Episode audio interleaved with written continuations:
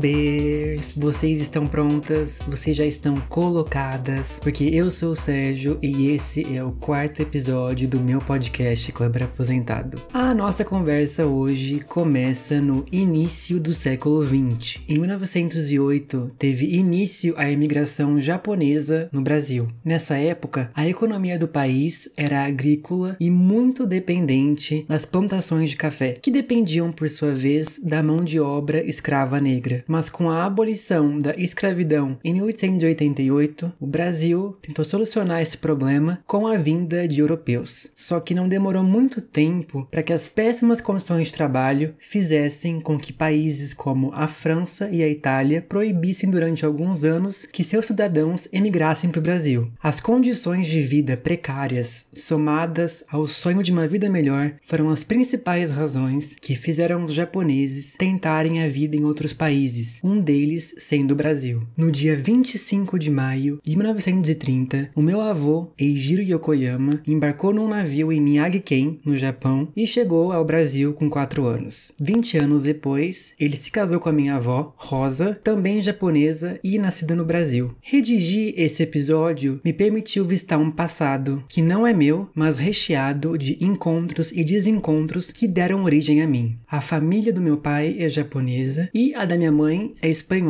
Foi e é sem dúvidas um grande choque de culturas. A minha mãe sempre foi muito expressiva, quando é pra estar tá feliz, ela tá feliz e quando tá triste, ela tá triste. Já o meu pai é uma pessoa muito mais fechada e por vezes bem reprimida. Essa miscigenação fez com que a minha identificação enquanto asiático fosse e seja um processo muito recente. Enquanto mestiço, a pergunta se eu sou asiático foi logo substituída por se eu sou asiático o suficiente. Além disso, nunca houve qualquer interesse por parte do meu pai em contar a história de onde os pais dele vieram. E demorou muito tempo para eu entender que eu não dependo dele para descobrir mais sobre esse assunto. Então, eu fui bater um papo com a minha avó, que tem 92 anos. Eu tive uma conversa de verdade sobre como eram os pais dela, como ela conheceu meu avô, e eu separei aqui um trecho dessa conversa que eu tive com ela para que vocês a conheçam um pouco melhor. Essa é a minha avó Rosa. E como, como que você conheceu meu avô? Vovô? É. Eu não tinha vovô ainda. Eles foi com pequeno, é. Mas como que você conheceu o meu avô, o Eijiro? Ah, Eijiro, né? É. Eu tenho uma amiga que falou assim, tem um homem, moço, né?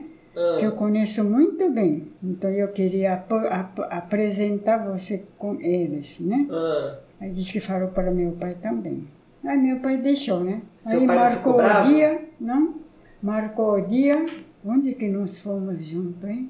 Veio em casa assim, né? Veio em casa e conhecer eu. Hum, Eu fiz um chazinho, depois Fez um chazinho? chá, bolacha, serviu, né? Mas aí quando ele foi conhecer Hum, você Depois eh, minha mãe falou, conversou, deixou conversar os dois. Conversou. sozinho? Eu con- conversei com os Nossa! E dois. seu pai não ficou bravo? Não, meu pai era de frente, viu? Não É. era de antigo. Depois ele queria voltar.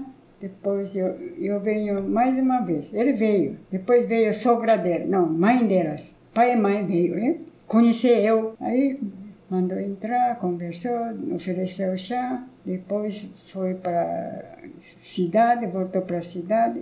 Tem uma conhecida que conhece com ela. O que, que a senhora achou? Filha de Rosa Sukai. Gostei, diz que falou assim. A mãe dele? Hum. Aí fui conhecendo, é. Ele veio passear, né? Eu também fui lá. Foi assim. É. Hum. Depois Mas aí demorou. começou a marcar firme, a namorar firme, né? Mas ele era. Você gostava dele? Ele gostava de mim, hein? Ah, é? Hum. É, mandava carta. Meu pai também, minha mãe também gostou dele. Não, ele, faria, ele sabia falar português, hein? É. É, porque ficou três anos lá em São Paulo, parece que. E como que foi o casamento? Você lembra? Hum, casamento foi chique, viu? Foi chique? É? Eita. Antigamente mais, né? Como que foi? Deu dinheiro para comprar roupa também, era. Até que vestiu aquele vestido branco, viu? Você? Tinha madrinha também, tem padrinha também. E o Eijiro era bravo ou não? Quando faz coisa errada, ele não, ele não gostava, não. Ah, é? Conversar com outro homem assim, não Ele conhecia. tinha ciúmes? É, não gostava, não. Ah, é? Hum, eu sei que ele não gostava. Esse. E eu fiquei muito grato ao fato dela ainda estar tá viva e eu poder ter essa conversa com ela. Ela não sabia quando os pais tinham chegado no Brasil e nem o marido, mas com os nomes de todos, e eu consegui encontrar no site do Museu da Imigração Japonesa as fotos do registro de imigração do Porto de Santos aqui no Brasil, constando todas as datas de quando eles chegaram. Ela ficou muito contente em, em descobrir isso. Quando você se define numa categoria, você está sujeito a uma série de conclusões precipitadas sobre quem você é, ainda que você não se encaixe totalmente nelas. Me reconhecer enquanto homem asiático é perceber que qualquer pessoa, antes de me conhecer, já vai ter na, na sua cabeça, na sua mente, um perfil traçado sobre mim. Quando uma pessoa que eu não tenho intimidade nenhuma me chama de japa, ou no caso dos portugueses que me chamavam de chinoca às vezes, isso soa extremamente ofensivo. É quase como você chamar alguém de de bicha ou de viado sem conhecer essa pessoa. Quando eu morei e estudei na França, era muito comum, por exemplo, eu ir até alguma loja e eu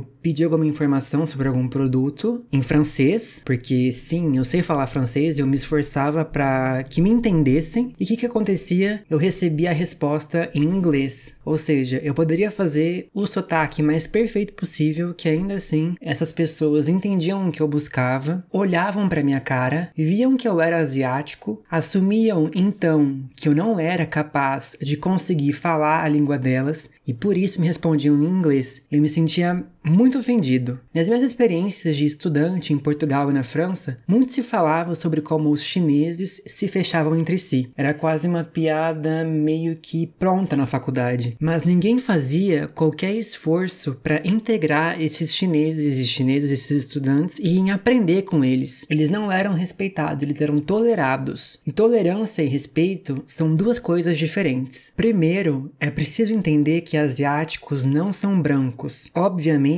afirmar isso não quer dizer que o preconceito vivido por nós asiáticos se equipara àquele que mata pessoas negras todos os dias. Existe o que se entende hoje em dia por mito da minoria modelo, que os asiáticos seriam uma minoria que assimilou muito bem os valores brancos em comparação a outros grupos marginalizados, e esse mito defende então que se os asiáticos batalharam e conseguiram sucesso, porque essa crença que se tem, não é? Os negros não conseguem porque não querem esse sucesso. Em outras palavras, esse é o grande surto chamado meritocracia. Perceber que você faz parte de uma minoria é muito simples. Você vê filme, série, você lê livros, ouve músicas, não encontra ninguém parecido a você. Você não se vê representado. E além disso, a representação que existe é completamente estereotipada e não questionada. Por exemplo, asiáticos são comumente vistos como muito bons em números e matemática, mas ninguém para para pensar que quando você muda para um país com um alfabeto diferente do seu, você vai se apegar ao que permanece igual, ou seja, os números. Tem também o caso da novela Segundo Sol, que estreou na Globo em 2017. A história se passa em torno de uma família de descendentes de japoneses. E adivinhe, os dois protagonistas não foram interpretados por atores de ascendência japonesa. Mas não para por aí. O autor da novela, Walter Negrão, Negrão escreveu a história inteira baseada na vida da atriz Daniela Suzuki. Ainda assim, ele disse que não conseguiu encontrar uma atriz japonesa com status de estrela. Então, quem foi chamada no lugar? A mulher do diretor da novela, a Giovanna Antonelli, atriz de zero relação com o Japão. E isso continua acontecendo, seja com Ghost in the Shell, seja com Avatar. E mudando um pouco de assunto agora, na minha opinião, a pornografia foi o que deu origem origem à fetichização de pessoas asiáticas. Os homens asiáticos que são representados nos filmes adultos são em sua maioria baixos, são magros, são lisos, né, sem pelos, e eu sou exatamente o contrário. E quantas vezes eu já não ouvi, até que você é alto para um oriental, ou então, ah, você é muito peludo para ser japonês.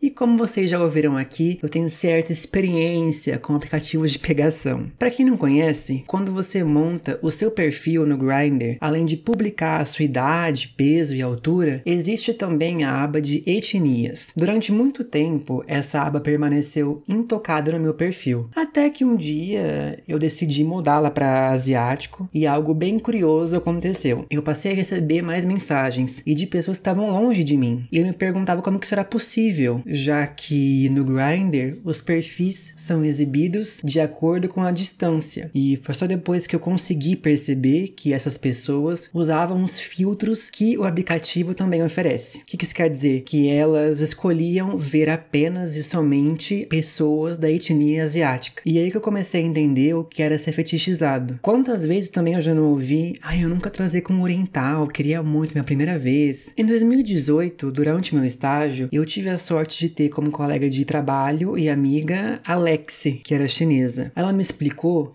que existe um aplicativo de encontros chamado Tantan, muito usado entre os chineses, ainda mais por aqueles que estão longe de casa. Só que de acordo com ela, muitos homens ocidentais baixavam o Tantan para conhecer mulheres chinesas. Esses homens estariam realmente interessados em conhecer pessoas diferentes ou então buscariam a construção social e fetichizada de mulher asiática, que é quieta, passiva e subserviente. E essa era exatamente a imagem que eu tinha dessas mulheres. Por isso eu tenho muito orgulho da minha amizade com Alexi. Ela diz que aprendeu muito comigo, mas na verdade eu que aprendi muito mais com ela. Essas mulheres, elas têm opinião, elas têm sexo e têm, sobretudo, uma voz. Bom, gente, é isso. Esse episódio de hoje foi bem curtinho, mas eu tentei resumir um pouco a minha vivência de homem asiático. Então, manda esse episódio para aquele amigo seu que sempre solta aquele: "Ah, eu amo o Japão amo a cultura japonesa, uma cultura milenar. Ou então aquele que sempre fala, ai, porque o meu sonho é passar duas semanas em Tóquio.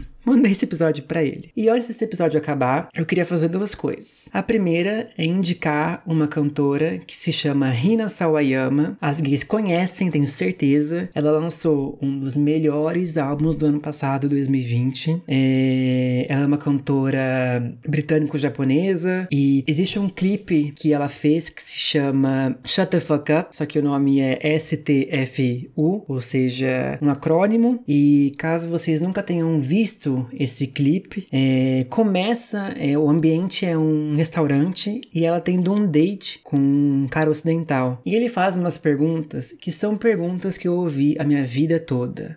Eu queria também deixar claro que eu não falo japonês, eu nunca fui pro Japão, eu não sou em matemática e o meu pau